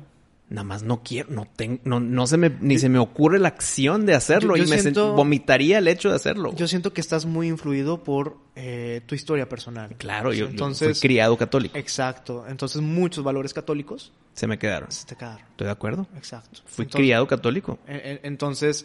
eh, Y perdón, y no, no quiero manchar mi, mi educación religiosa. La respeto a cierto punto hasta que ya no, ya no concuerdo, pero nunca voy a estar de que no, eh, ya no seas católico tú. O sea, nunca voy a predicar el que dejen de predicar. Ok. No eres ese tipo de ateo. No, no, no, Porque hay unos ateos anticatólicos, ¿no? antirreligión. Y no que propaguen la antirreligión, nada más es un, pues ya no vengan hacia mí tratándome de convertirme. Que es diferente. No, no, los que ponen en los comentarios de que hay un post de religiosos dirigido a gente religiosa y llega alguien y pone, De que, ay, estúpido. Dios no ¿por qué existe, ajá, eh, eh, yo no soy ese tipo de tú persona. quieres que te demuestren que, o sea, quieren entrar a discusión porque no están tan convencidos realmente. Y, me- y me estoy tirando una piedra, yo fui así en algún momento, güey, o sea. O sea, a mí me gusta hablar muchísimo de la religión. No para ver si, si pongo el ridículo de que por qué crees en algo. No, es porque la conversación es interesante. Pero lo del compás moral está locochón. O sea, porque en algu- hay hoy civilizaciones que han perdido el compás moral, ¿no? O sea, se supone que, que antes del diluvio toda la banda había perdido el compás moral o no lo estaban siguiendo, estaban perdidos. eh, Y fue un borrón y cuenta nueva. Ajá, y aztecas pues fueron conquistados por católicos porque también ya tenían un reino del terror, ¿no? ¿Algo así? ¿Voy bien o no? Pues es que, digo, las culturas son muy- Sodoma y Gomorra abandonaron el compás moral, entonces ¿saben qué es mejor destruir y volver a empezar? ¿Sí? O- Ok, ok. Pero entonces no dieron la oportunidad de redención. es que no había oportunidad. Llega O un sea, punto la donde ya redención- no. es que La Es que- redención llegó Y está, hasta el con típico, Jesucristo. y está el típico ejemplo de que si Hitler en su lecho de muerte se arrepiente, se va al cielo. Porque se arrepiente, si se arrepiente verdaderamente, no nada más porque quiere el boletito gratis. Entonces, eh, no dieron oportunidad en Sodoma y y Gomorra, güey. Es que no se Porque nació podía, no de había- Jesús, ¿verdad? Ajá, exacto. Es que, a ver, hay que entender aquí el por qué Jesús murió, ¿sabes? O sea, Mm. por qué predicamos a Cristo, a Cristo crucificado y esto de la salvación, ¿no? Sí. Y es que ya lo habían tocado, por ejemplo, en un, eh, en un podcast anterior, ¿no? Mm. Eh, antes, antes de Jesucristo, las personas no iban al cielo ni al infierno, iban al seno de Abraham. Ah, sí, sí lo mencionamos. Sí. sí. Eh, Tú Y lo- dijiste eso, sí, ¿no? y Porque- se- Y, se- y- y luego cuestionamos ya en forma chistosita de que cómo se acumula todo. Y luego ya que abren el- las puertas del cielo, llegan todos y ¡puf! llegaron todos. Eh, entonces, aquí hay que entender cuál fue eh, la misión de Cristo.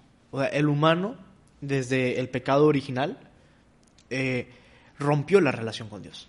Rompió la relación. Y hay que ganarla en el camino. Eh, nosotros no podemos ganarla. Desde Adán. O sea, Rompió la relación. El, el primer hombre que entró el pecado en su, en su Ajá. eh, en él, rompió la relación con Dios. Entonces, para estar en el cielo, el cielo es comunión, es relación con Dios. No puedes estar en el cielo. ¿Qué Pero- hace Cristo? Pero no pidieron perdón el momento en que se dieron cuenta que la regaron. Chinga, agarré Pues la que no se dieron cuenta que la regaron. No, no, sabían sí, que la vida no, era... Claro, la dijeron explícitamente. Bueno, si creemos que todo esto es verdad, Ajá. le dijeron explícitamente: aquí tienes todo menos eso. Y fueron a eso. Ajá. Ahí está el, pec- el primer pecado. Pero ni tiempo de redención. Ah, Adán. No Sí. tuvo tiempo de redención. Yo pensé no. que Sodoma y Gomorra. sí pidió perdón, al mi entender. Ya muy tarde. Exacto, fue, no, ya, ya no lo volvemos a hacer. Adiós. A ver qué dice Es, de mí. es- es que, a ver, eh, el pecado no, no es simplemente el... Ay, perdón, y ya se soluciona el No, no, no estoy de acuerdo. El- La palabra no sirve, pero si en verdad sintió él, hijo, no lo vuelvo a hacer porque, no sé. Yo le dijo, sí, pero hay penitencia y la penitencia todavía no se acaba. O sea, somos parte de... Ah. No, la penitencia debe acabar, güey. Debe tener un fin. O en el año cero, De cuando vino ya- Jesús. De que ya cumpliste la penitencia. Es que, a ver, eh, ok, Adán y Eva pecaron, eh, Adán y Eva. Entonces, eh, hubo con- consecuencias del pecado, ¿saben? Eh, esto, Usar ropa. eh, ajá, o sea, Es más como el, el ay, ¿cómo se llama? Hay una palabra. vergüenza. Ándale, la, la vergüenza, ¿no? Ajá, digo, hablando que el Pudor. Génesis es simbólico, ¿sí? Eh, ok. Entonces están las consecuencias del pecado. Eh, que Adán y Eva pudieron decirle a, a Dios perdón. Sí, sí, sí, lo pudieron, pero había algo que se fracturó. Mm. Como la confianza. haz cuenta, como que la confianza, ¿no? Ya el el hombre no estaba en comunión plena con, con Dios. ¿No será porque eran los primeros hijos de Dios y de- decepcionaron a su padre? Y fue de que, hijo, pensé que Oye, iba a ser pero un ya mejor había trabajo. gente. Cuando Adán y Eva estaban, ya había gente en el planeta, ¿no? Nomás este, o sea, el- jardín del Edén Ajá. no es en el cielo. El jardín del Edén era un pedazo en la tierra, ¿no? Eh, Es que hay que entender algo. A ver, el libro del Génesis es simbólico. Ajá. Sí, Es- o sea, es, es, es como fábula sin animales. Ah, ah, Ajá, o sea, son, historias que se narraron y el, el motivo ahí fue, ¿sabes qué? Dios lo creó, lo creó bueno, hubo un momento en el que Dios, eh, digo, en que el hombre se separó de Dios y a partir de ahí este, hemos rompido la, este, est- esa relación Pero, con Dios. ¿sabes? ¿Adán es el primer hombre o es el primer ser humano que hizo Dios? O sea, ¿o es el primer ser humano de todos, o- Adán? O, no sabe- o sea, ¿qué simboliza Adán? Adán sim- simboliza al, al hombre. O sea, Al Adán significa todos los hombres, ¿no? Todos los O hombres. sea, Ajá. se, se usaron esas historias más como tener una moraleja detrás. No tanto porque existió Adán y existió Eva. Hasta lo dijo el Papa, era, ¿no? Era parábola. No O sé sea, si lo dijo el Papa, parábola. Imaginemos que es una parábola, ¿sí? Pero, eh, o sea, tal cual lo que sucedió en el Génesis, no. O sea, ¿sabes? O sea, no es textual. No. De hecho, mm, nos vamos a dar cuenta que existen dos tradiciones, dos historias de Adán y Eva en el Génesis, Mm. ¿no? Este, una en donde, digo, no recuerdo la verdad, pero una en donde Cristo, digo, en donde el Padre hace el hombre de, de, este, de la tierra. Eh, Y la costilla del hombre salió la mujer. Ajá, y luego había otro, ya no me acuerdo cómo, este, cuál era la otra, ¿no? Pero que hay otra creación del hombre. Mm. Entonces, hay dos creaciones del hombre, te dices, como está aquí, ¿no? Pues resulta que son dos historias de dos tradiciones que las juntaron. Como los evangelios, que son cuatro evangelios de la misma historia. Haz de cuenta, pero un punto de, de vista diferente, ¿no? Lo mismo en, la- en el Génesis, ahí en la, en la creación. ¿Con qué te quedas, Wisto? ¿Ya eres católico? Fui católico. Ya no vuelves. Hijo, mira, ¿Sabes que tú quieres ser el hijo pródigo, güey? Tú ¿Qué quieres, esa, tú quieres ese estrellato. ¿qué necesitaría yo? Y, hijo, esto creo que sería mi, mi última pregunta. ¿Qué necesitaría yo para regresar a la religión, específicamente al catolicismo? Y pues rompería el por qué, pero requiero evidencia. Y yo sé que con evidencia ya se rompe la fe, entonces ni para qué. Sí, es paradójico. Ah, exacto. O sea, no- entonces no veo el cómo, güey. Porque el cómo yo literal necesito ser como el Santo Tomás de que, mira, está Jesús bajando, ay, la regué, ya soy religioso otra vez. Y eso no va a pasar. ¿Por qué? Porque pues rompe la decencia de la fe. A mucha gente se le, se le ha aparecido Jesús y lo ha hecho volver a la, a la religión, ¿no? ¿Por qué, no? ¿Por qué han abandonado a Wisto? ¿Por qué no le habla a Jesús directamente? Porque si de- yo le digo, no me va a creer que, que lo vi, que me dijo. No, necesito que yo necesito que me diga a mí. Y para que me diga a mí, es que eh, aquí estaba otra paradoja muy extraña. Haz de cuenta que Jesús dice, ¿sabes qué? Te voy a hablar a ti para que vuelvas a creer Te en voy mí. a caer. Sí, Ajá. voy a tocar tu puerta, yo lo voy a abrir y aquí Justo está. donde estés viendo porno, güey. Ándale. Aquí ¿qué está Jesús. haces? Uy, ¿qué haces? Nada, nada. Abro la puerta y es Jesús. Ajá. Literal puede que- sea él para que yo regrese a la religión. Ajá. Y voy a empezar a justificarlo. No, son alucinaciones, son la, la, tal vez me puse o sea, pedo. Es más, ya Entonces- lo has de haber visto y por eso me dices. Puede ser, güey. tal vez aquí el, el Sí. semi es Jesús. De hecho, sí, que Y- ya, y ya, voy- ya, ya saca el pelo. la barba. Eh, y creo que va muy en la mano de mi última pregunta. ¿Cómo podemos tener una relación positiva la religión con la ciencia? Porque la ciencia se basa en evidencias y la religión en la falta de evidencias que te crea la fe. O sea, ¿por qué se agarran el camino fácil de que no te podemos explicar, pero no hay que cuestionar porque están basados en la fe? Y la ciencia es en evidencia total. Quisiera un, un término medio en que podamos tener esa conversación los religiosos, en que digan la, la ciencia y la evidencia es importante, y la ciencia decir, pues es que cuando no sabemos algo no lo vamos a decir nada más por fe, nada más porque en verdad es no lo sabemos y espero en un futuro saberlo. Pero un religioso sí se cierra mucho el de que es que no lo vamos a saber y es la evidencia de la religión, la fe. Ok. Eh, yo me considero una persona que le encanta mucho la ciencia, ¿sabes? Ajá. Este, Juan Pablo II, en una encíclica, Fides ad Ratio, eh, habla acerca de esto de la fe y la razón eh, en el hombre, ¿no? La razón, la ciencia, eh, con- con- cómo podemos tener un equilibrio. Eh, primero, pues hay que entender que la ciencia ti- tiene su propio campo de estudio, ¿no? Y la fe es su otro propio campo de estudio. Ciencia, la filosofía es ciencia, eh, que se acerca, que, que llega a acercarse a, a una verdad, ¿no? Eh, entonces, ciertamente en la iglesia va a haber cosas que no entendamos y que muy probablemente no vamos a entender hasta el día que nos muramos. Ujú. Pero, ok, eh, ¿qué, qué, qué- qué más da, no? Hay muchísimas cosas que no hace falta explicaciones. Eh, yo siento que la religión no pretende nada más explicar el, digo, justificar cosas de, es que no, no hay explicación científica, Dios. No, no, o sea, hay, hay algo más, ¿sabes? Eh, una relación de Dios y el hombre. Mm. Eh, y eso, eso sí no lo puede explicar la, la, la ciencia, ¿no? O sea, todos aquí hemos tenido alguna rela- relación con, con Dios, muchas personas. Eh, y es algo que no lo podemos abarcar. Y qué bueno que no lo podamos abarcar porque si lo abarcaríamos, Dios dejaría de ser Dios. ¿Sí? Pues es que, está, el- es que está el punto. Porque antes había, era multi, multidios todo. No sabíamos que era el sol, entonces el dios del sol. No sabíamos que eran los, los tornados, entonces el dios del viento. Y se fue explicando cada cosa, por lo tanto, ay, mira, ya sabemos por qué. Entonces no era un dios, en verdad, es una estrella que estamos rodando, dándole vueltas y las estaciones y todo eso. El tornado es un conflicto de temperaturas que se hace así. Ya que llega la explicación, dices, ay, estuvimos mal en decirle el dios del sol. Y así se empieza a abarcar más con, la, con el conocimiento en el que si todavía no conocemos algo, se, lo, se le otorga la medalla a Dios. Pero si se le da suficiente tiempo, puede que sepamos más cosas. Y la religión se basa mucho en de que sí, la ciencia llega hasta el Big Bang, pero antes no sabemos quién dio el chispazo, pues fue Dios. Pero es que son cosas que ni la ciencia puede llegar a saber, por lo tanto se propaga el que fue Dios. Nunca se va a acabar eso, güey. Nunca, nunca, exacto. Pero, eh, pero a mí sí se me hace loco eh, que, que se diga que está peleada la religión con la ciencia. Porque uno, Mm. antes estaban juntos, o sea, arrancaron juntos, porque la mayoría de las universidades fueron fundadas por órdenes eh, precisamente religiosas. Pero también Eh, fueron perseguidos. Los científicos, sí, siempre han sido perseguidos los que se salen de la norma. Ya sea social, política, religiosa, económica. Si tú estás, y médica ahora, ¿no? De que, Oye, es que el dióxido de cloro funciona contra el COVID. Perseguido, ¿no? O sea, ah, siempre ha habido persecución en todo de parte de gente gacha. Y esa gente gacha para mí siempre está en todas las instituciones.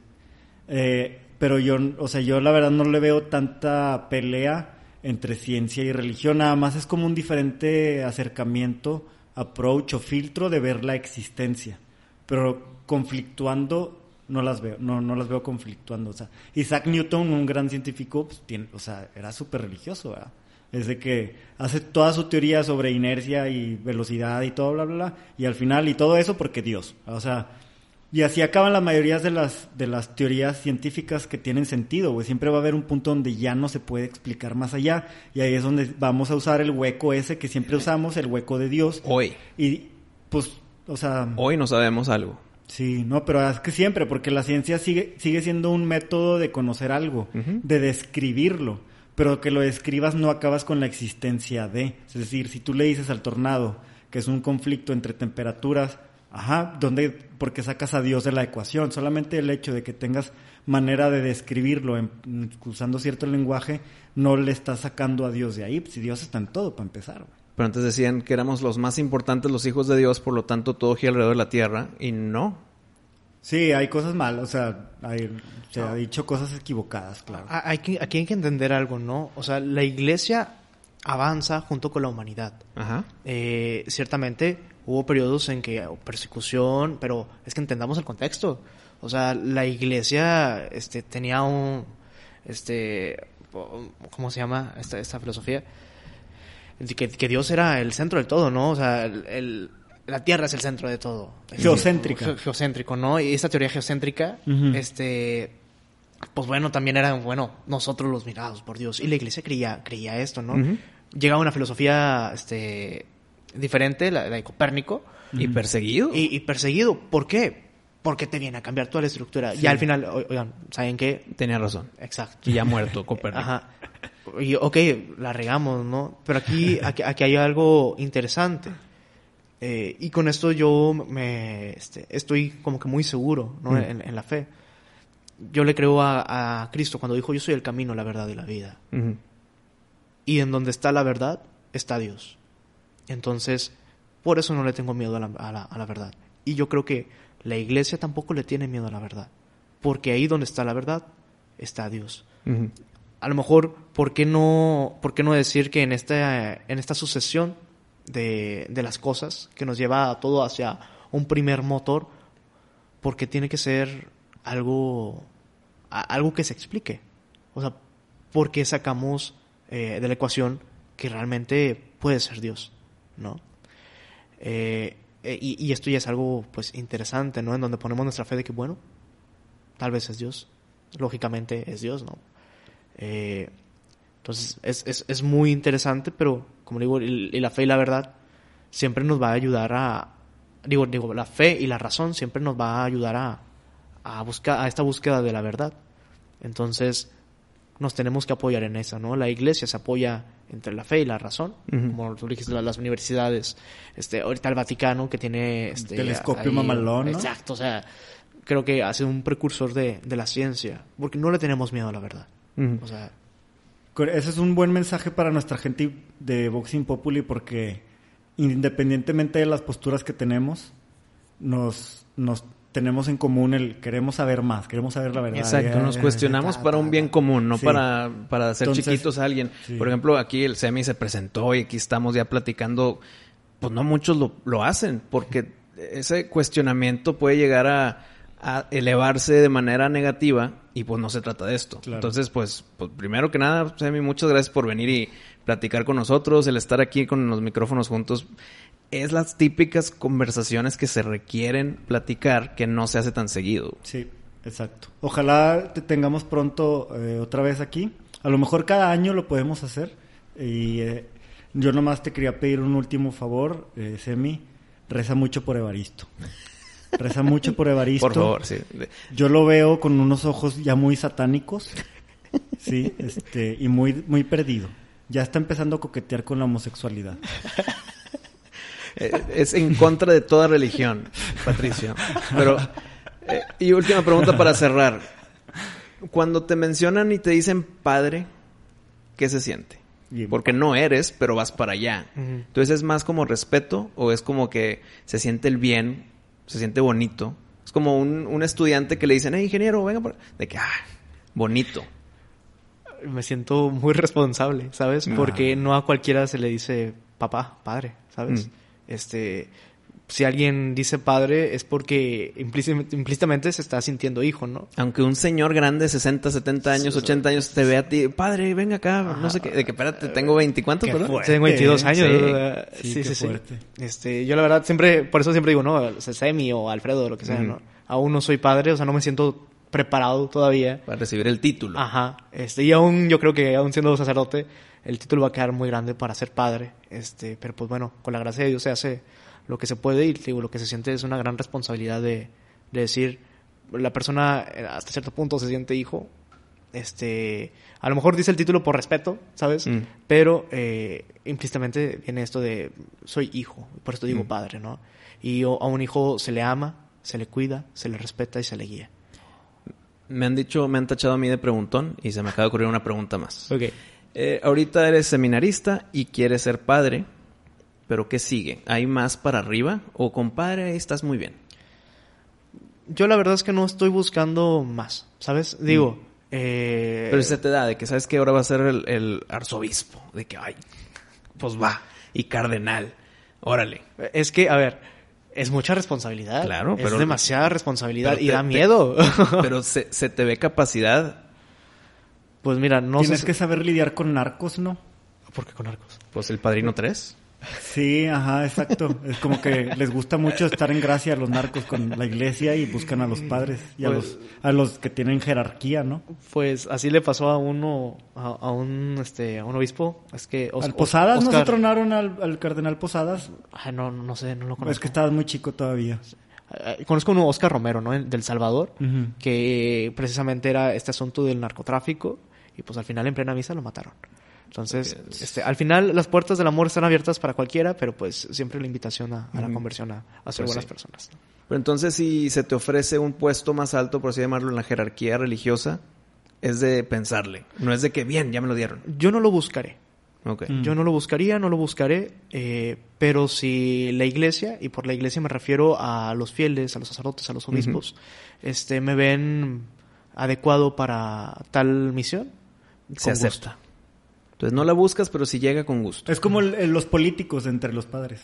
Es como la burocracia del, del sacerdocio. Suena feo la burocracia, pero Eh, pues... trámites, asuntos, eh, representaciones, gestión. Este, ¿no? pues sí, o sea, la, la, la jerarquía, ¿no? Que es la que Sí. mira todo ese asunto. No, pues Alfredo, muchas gracias otra vez. Muy enriquecedora Sí, conversación. Gran plática. Menos el ataque de Patricio hacia mi persona. Quiero que te salves, güey. Te quiero ver en el cielo, güey. Seguir teniendo esas conversaciones allá, güey. La verdad, si sí existe, me gustaría estar ahí. Yo, yo, yo voy Muy a rezar por ti. Gracias. Eh, pues, pues, padre, próximo padre. Nos veremos en el próximo episodio. Muchas gracias por su audiencia y hasta la próxima aquí en tu podcast prohibido de Vox Impopuli. Diosito no los bendiga. Nos vemos.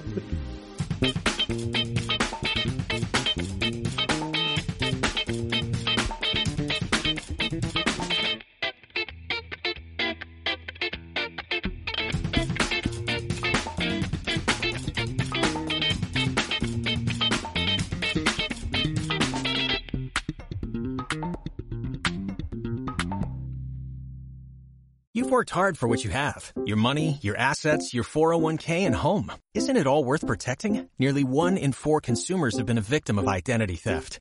Lifelock Ultimate Plus helps protect your finances with up to $3 million in reimbursement.